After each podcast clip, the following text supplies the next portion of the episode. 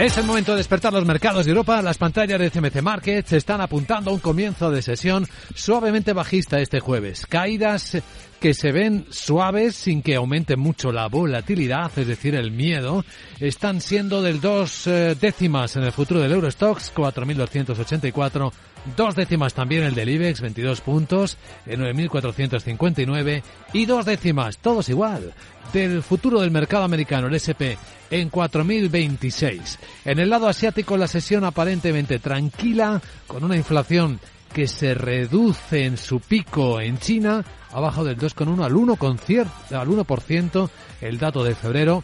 La bolsa de Shanghai está ya cerca de cerrar y baja dos décimas y la de Hong Kong se ha dado la vuelta y baja seis. Sandra Torrecilla, buenos días. Buenos días. Hoy no tenemos eh, prácticamente referencias en Europa, pero sí en Estados Unidos, donde tendremos eh, peticiones semanales de subsidio por desempleo y el informe Challenger sobre recortes de puestos de trabajo del mes de febrero. Y esto son eh, cifras previas al más importante, al que nos llegará mañana viernes, el de la creación de nóminas no agrícolas, para las que el mercado espera un aumento de en torno a 205.000. Es una cifra más modesta que la del mes de enero cuando se crearon más de 500.000. Bueno, tenemos eh, muchos protagonistas de los que nos ocuparemos ahora en cuanto ahora al mercado. Damos la bienvenida a este informe de apertura de mercados con don Nicolás López, director de renta variable de Singular Bank. ¿Qué tal, don Nicolás? Buenos días. Hola, ¿qué tal? Buenos días. Bueno, ¿cómo ve el mercado? No ha cambiado mucho, ¿no? De la primera a la segunda comparecencia de Jerome Powell. El mensaje sigue siendo el mismo, incluida la matización de anoche. Sí, quizás ha, querido forzar un poquito más ¿no? la, máquina eh, hockey, por así decirlo. Eh, eh, los mercados, la reacción que hemos visto, pues es que las tasas a corto plazo de los bonos pues han seguido subiendo, han subido un poco más, es decir, el mercado descuenta que la Fed pues posiblemente va a subir los tipos un poco más de lo que se pensaba hace, hace unos días, ¿no? Lo que pasa es que ya durante el mes de febrero el mercado había ido poniendo en precio pues lo que ha, lo que ha dicho eh, Powell esta semana, por así decir, ¿no? Donde sí ha habido un cambio importante es a lo largo de febrero, ¿no? Si vemos eh, como a principios de mes eh, el mercado descontaba que, la tasa terminal de, de, los tipos de la Fed pues iba a estar en torno al, al 4,70, pues ahora nos hemos ido al 5,50 prácticamente. ¿no? Entonces, ese movimiento lo ha anticipado el mercado durante eh, estas cuatro semanas o cinco eh, últimas y en ese sentido, pues lo que ha hecho el discurso de Powell es confirmar ¿no? esas expectativas que, ha ido, que había ido creando ya el mercado. Sí, para quienes están haciendo apuestas de si la próxima subida de tipos de interés de la Fed va a ser de 25 o 50 puntos básicos, Jerome Powell dijo. Todavía no hemos tomado ninguna decisión sobre el meeting, sobre el encuentro que viene, así que se siguen aceptando apuestas, ¿no?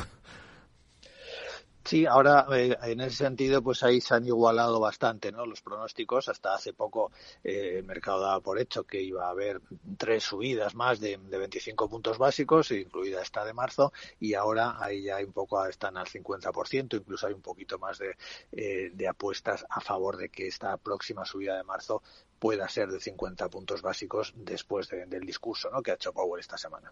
Bueno, entre los protagonistas de hoy ahora iremos viéndole, pero ya ve que Ferrovial va a intentar explicarse mejor ante sus propios accionistas, porque tiene problemas para trasladar su mensaje.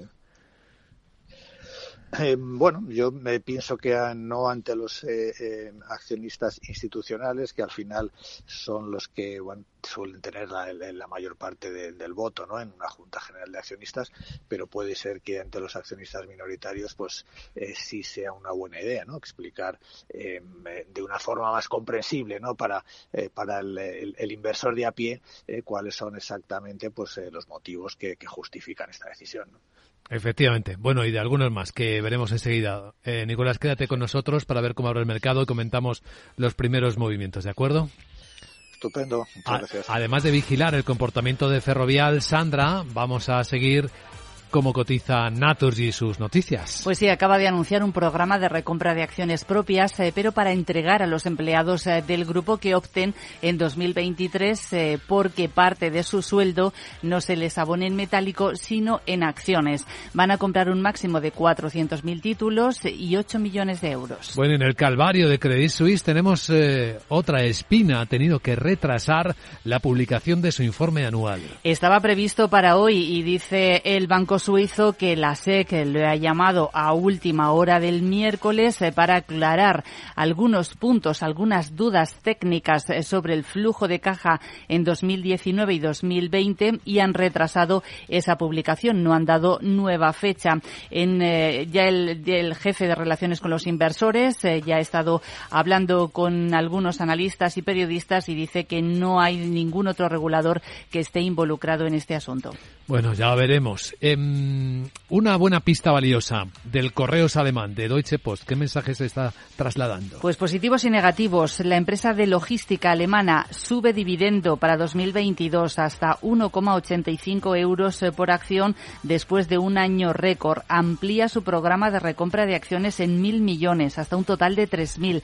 Sin embargo, la empresa de logística, que es propiedad eh, de propietaria de DHL, también está advirtiendo sobre la incertidumbre económica en el presente ejercicio y ofrece unas previsiones conservadoras para su beneficio operativo.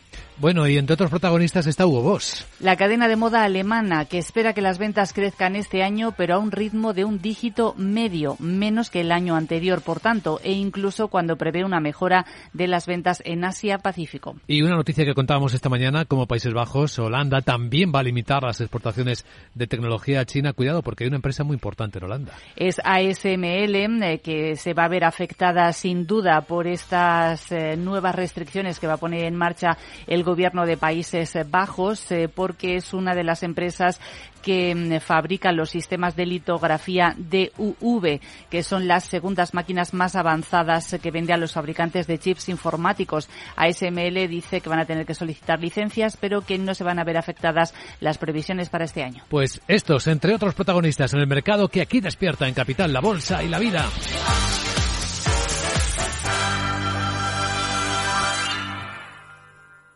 Hey, asistente, busca cómo invertir ante la subida de tipos. Hay aproximadamente 37 millones de resultados. ¿Quieres que los lea? Uf, mejor que no. Puedes seguir buscando entre millones de contenidos, pero un asesoramiento de calidad solo te lo dará un especialista. En Renta 4 te ofrecemos un servicio de asesoramiento gratuito siempre que lo necesites. Entra en r4.com y descubre cómo te podemos ayudar. Renta 4 Banco. ¿Quieres más?